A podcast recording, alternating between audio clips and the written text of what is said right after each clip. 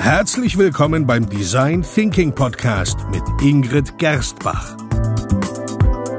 Hier erfahren Sie, wie Sie vertragte Probleme kreativ lösen, weil Innovation kein Zufall ist. Hallo und herzlich willkommen bei einer weiteren Ausgabe des Design Thinking Podcasts. Hallo Ingrid. Hallo Peter. Herzlich willkommen, liebe Hörer. Letzte Woche haben wir, liebe Ingrid, über dein neues Buch gesprochen, dem Kunden verpflichtet. Wir haben mittlerweile auch die Lieferung bekommen der ja. ganzen Bücher. Das ist immer lustig, wenn dann plötzlich der LKW da ist. Sie waren diesmal selber nicht da und unsere Hundesitterin hat die Bücher entgegengenommen aber reintragen müssen wir sie dann selber immer. Ja, weil wir uns selber immer auch ein paar Bücher ähm, schicken lassen, weil wir gerne Bücher verkaufen, auch mit deiner Signatur. Und das Buch gibt es natürlich im Handel, aber halt natürlich nicht mit deiner Signatur. Nein, hoffe ich, weil dann wäre sie gefälscht. du könntest ins Geschäft gehen und dort äh, ich glaube, da freuen sich die, die Verkäufer nicht wahnsinnig darüber. Ja, deswegen haben wir immer auch ein paar Bücher bei uns im Büro. Ja, ähm, in deinem Buch beschreibst du ja, wie man mit Kreativität und Empathie Innovationen schaffen kann. Und im heutigen Beitrag möchten wir uns den Begriff der Empathie ein bisschen genauer ansehen, weil der ganz zentral ist im Buch, ähm, aber auch nicht so, so, so einfach dieses Wort eigentlich zu verstehen. Ja, also ähm, meine, meine Hauptthese ist ja, dass, ähm, dass Menschlichkeit und wirtschaftlicher Erfolg kein Kompromiss sein soll, sondern wenn Unternehmen oder Menschen in Unternehmen erfolgreich sein wollen, müssen sie eigentlich beides miteinander verbinden. Und ähm, da ist Empathie ist ein ganz, ganz zentraler Begriff in unserer Arbeit ja auch, aber Empathie, das, das wird mal so schnell dahin geworfen, sei doch empathischer. Und ähm, es ist unklar, was damit eigentlich genau gemeint ist. Das ist ein sehr schwammiger Begriff in ja. Wahrheit. Also er wird, ähm, ich komme ja immer mehr drauf, dass wir im deutschen Sprachgebrauch überhaupt sehr schlampig und schwammig reden. Und das ist auch so ein bisschen, was ich interessant im Design Thinking finde, die verschiedenen Bedeutungen und Perspektiven auch bewusst zu hinterfragen. Und ähm, das habe ich eben mit Empathie, aber auch mit Kreativität, also im, in diesem Buch gemacht. Mhm. Ich habe ähm, ich, ich habe ich hab in dein, dein, es gibt in deinem Buch ein, ein ganzes Kapitel über Empathie und du beschreibst darin auch, dass sich Unternehmen deiner Meinung nach viel zu sehr auf, auf Daten, auf Informationen der Käufer verlassen, indem eben alles Mögliche analysiert wird und zu wenig in den Kunden hineinversetzen. Darum geht es ja beim Thema Empathie. Hast du es gelesen? Natürlich. Ich bin stolz auf dich. Nur das Kapitel oder das Ganze? Naja, ich lese das immer so kapitelweise. Na gut, ähm, ich beantworte einfach deine Frage, ja. Ähm, also es ist so, dass sich Unternehmen einfach viel zu sehr auf ähm, Daten, Fakten, Zahlen, die sie messen können, verlassen. Und das ist immer noch so. Also ähm, in jedes größere Unternehmen, in das wir gerufen werden, bekommen wir mal eine ganz, einen, einen ganz dicken Ausdruck an verschiedenen Daten, verschiedenen Klickraten, verschiedenen Auswertungen, weil, äh, weil das, glaube ich, etwas ist, ähm, was, was Hand, also was man greifen kann, was mhm. irgendwie sichtbar ist. Alles, was man messen kann, gibt eine extreme Sicherheit. Und ähm, das gibt zwar Informationen über die Aktivitäten des äh, Kunden, aber ähm, es ist irgendwie, es, es fehlen die wirklichen Bedürfnisse und Motivationen dahinter. Die bekommt man weniger über Daten oder über Fakten, weil sie auch wieder Annahmen voraussetzen, die man hinterfragen muss. Und um Dinge zu hinterfragen, musst du eben beobachten und musst du die Menschen direkt fragen.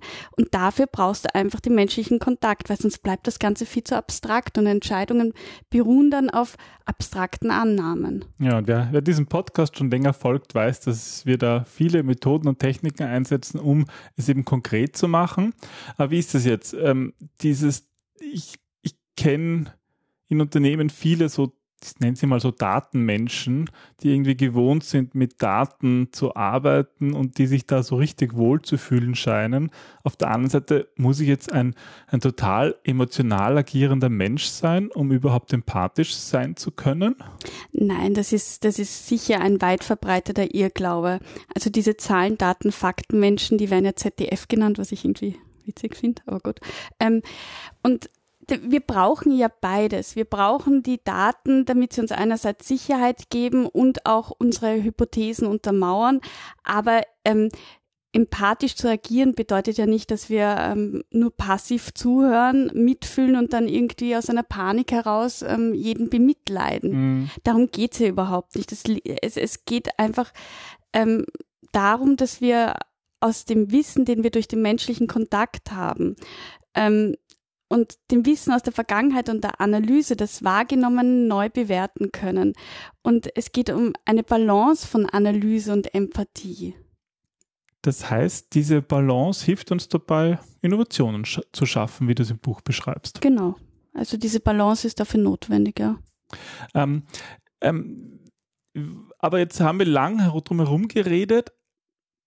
Ich weiß jetzt, dass empathisch sein nicht bedeutet, ein, ein, ein nur ein sehr gefühlsbetonter Mensch sein zu müssen. Ich brauche ich brauch auch Analysefähigkeiten. Aber was ist jetzt eigentlich Empathie?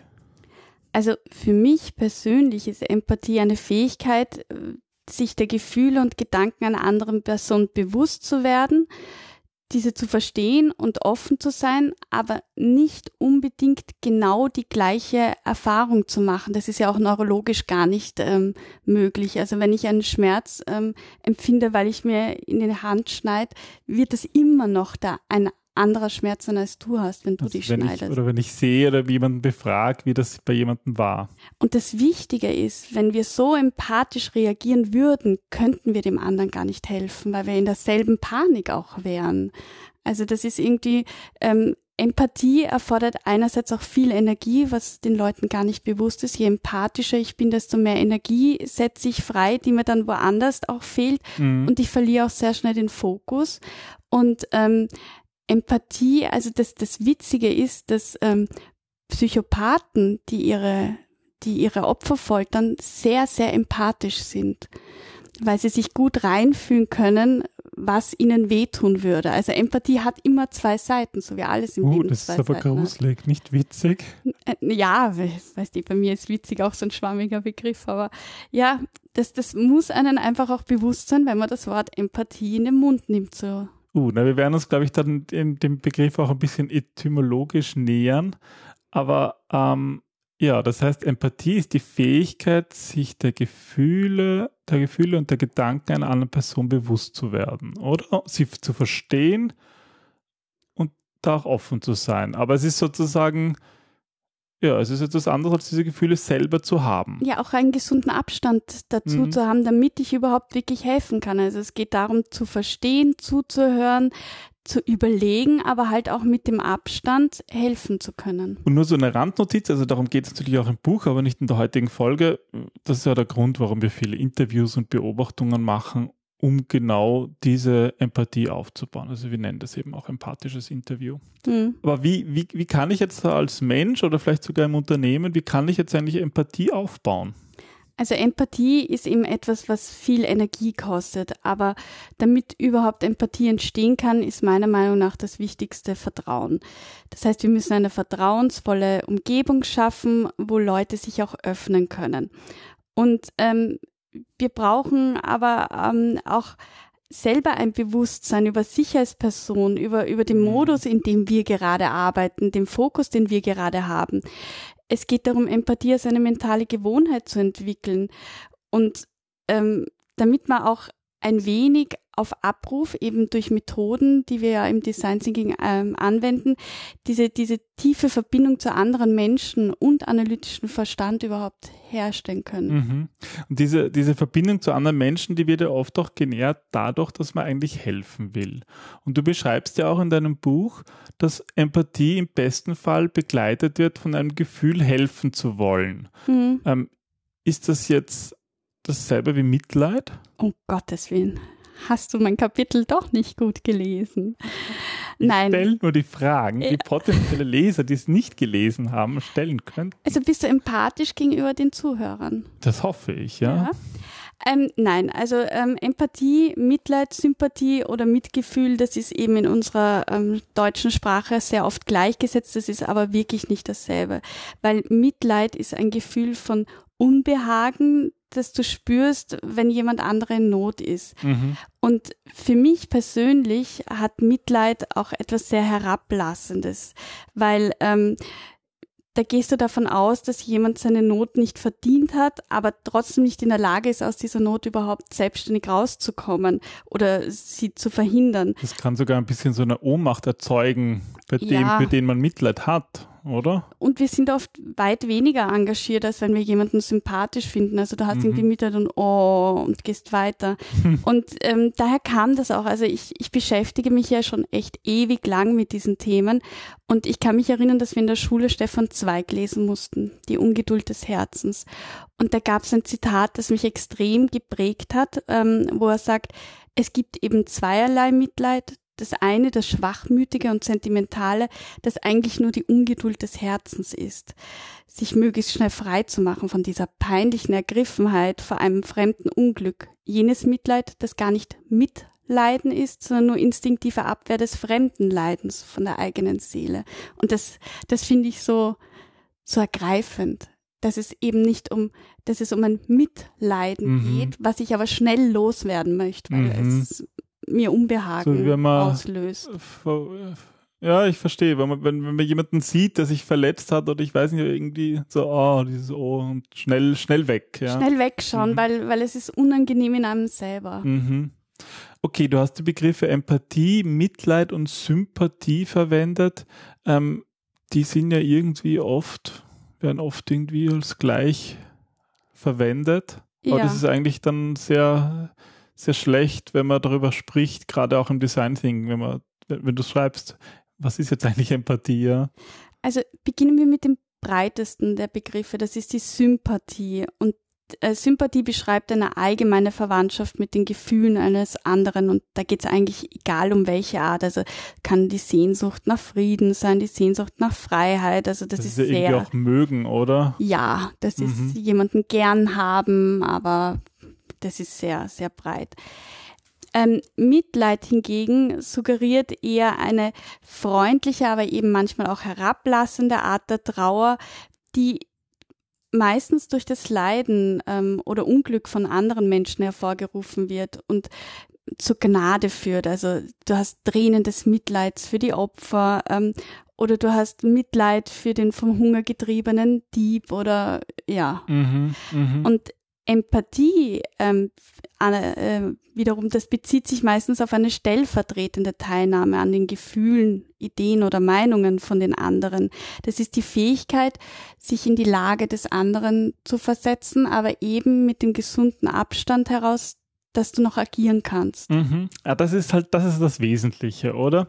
Ähm, dass man noch agieren kann, damit man auch etwas damit machen kann. Und ja, nicht, damit du helfen nicht kannst. Nicht sich abschottet durch irgendwie ein falsches Mitleid, genau. sondern dass man wirklich helfen kann.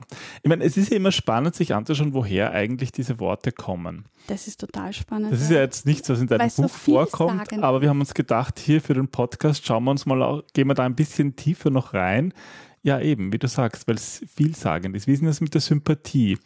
Laut meinen Aufzeichnungen entstand das so in den, in den, im 16. Jahrhundert, das Wort. Also es kommt ähm, aus dem Jahr 1570 ungefähr aus dem Mittelfranzösischen und bedeutet eigentlich so eine Affinität zwischen bestimmten Dingen. Ähm, Im Spätlateinischen hieß das Sympathia und wenn man das Sympathos, das ist Gemeinschaft der Gefühle, also ein Mitgefühl haben oder von, von ähnlichen Gefühlen beeinflusst zu sein. Ach so, Syn und Pathos ist ja alles Syn ist zusammen, und Pathos ist das Gefühl, mhm. genau. Und Pathos bedeutet aber auch Leiden, fühlen oder wörtlich sogar, was einem widerfährt.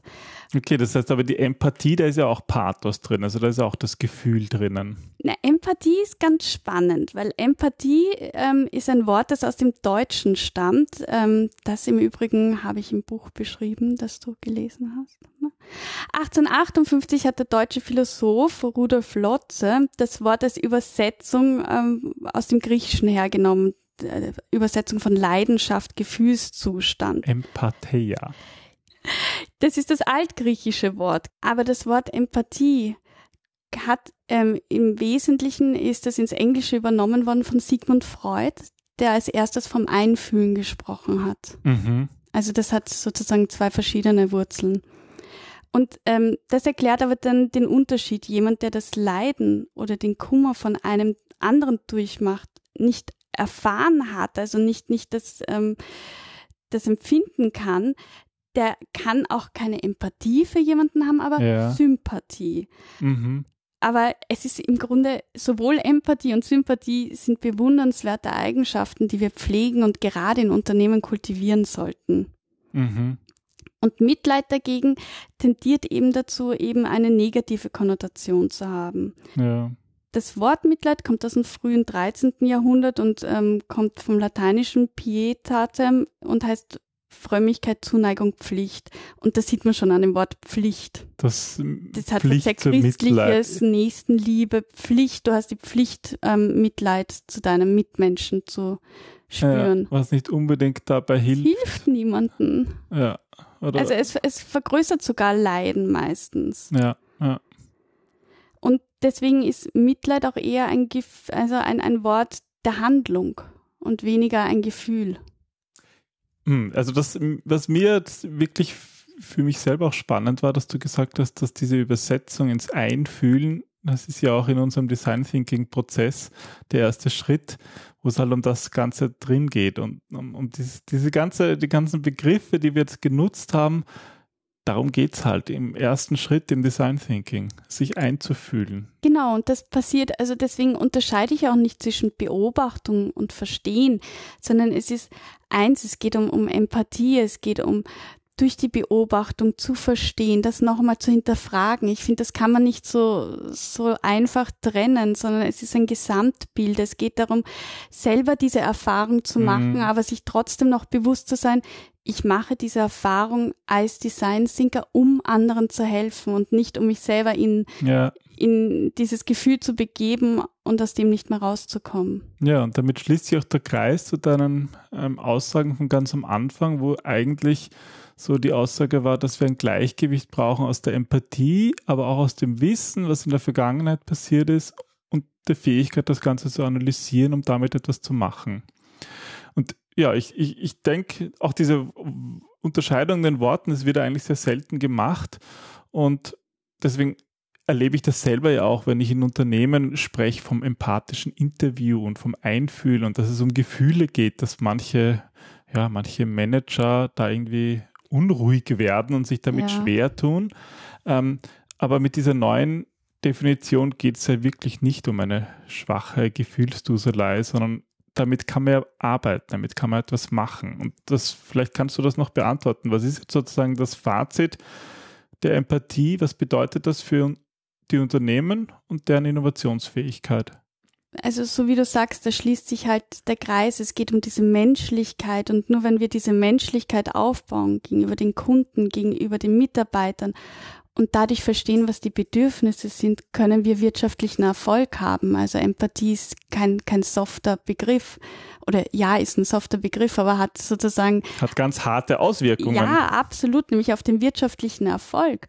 Nur wenn wir empathisch agieren und hinterfragen und verstehen, können wir helfen und Lösungen generieren, die auch wirklich zu Innovationen führen, die wirklich anderen Menschen im Leben helfen.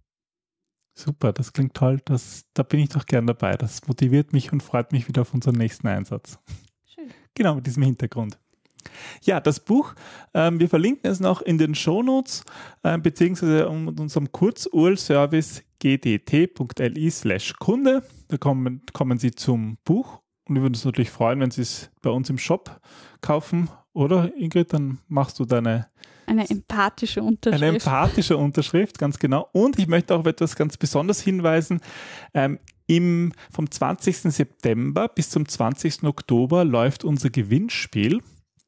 Und zwar haben wir ein, ja, uns ein Social Media Gewinnspiel überlegt. Wir haben ja unsere Design Thinking Online Academy, wo die Ingrid in 16 ähm, Videolektionen Design Thinking näher bringt.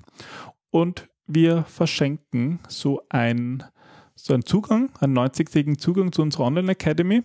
Und zwar unter all jenen, die auf Social Media ein Bild von sich und dem Buch oder auch nur von dem Buch, wenn sie fotoscheu sind, machen und hochladen mit, der, mit dem Hashtag dem Kunden verpflichtet. Ja, darf ich noch ein Abschlusswort? Nein. Warum nicht? Na gut, nicht ist dein. Podcast. Du bist immer nur empathisch gegenüber den Zuhörern, aber nicht gegenüber mir. Ähm, was ich kurz noch sagen will, im Grunde ist es mir egal, wo die Hörer das Buch kaufen. Mir ist nur wichtig, dass ich, ähm, ja, vielleicht können Sie mir Feedback geben und sagen, ja, wie, wie ihr den Begriff Empathie versteht und wie ihr ihn vor allem erlebt und was wir als Design Thinker dazu tun können, damit es mehr Menschlichkeit in den Unternehmen gibt. Weil das ist sozusagen wirklich meine intrinsische Motivation und Vision. Diese Menschlichkeit dazu zu nutzen, wirtschaftlichen Erfolg zu generieren und ja, irgendwie eine bessere Zukunft für alle zu unterstützen pathetisch. Oh Gott, wir haben zu viel über Empathie geredet. Mir gefällt das sehr gut. Vielen Dank. Dann ähm, ja, freuen wir uns über, über, über Ansch Anschriften und ich verlinke eben noch das Buch und das Gewinnspiel und jetzt hat er das Schlusswort. Bitte, dein Schlusswort. Bis zum nächsten Mal. Tschüss. Tschüss.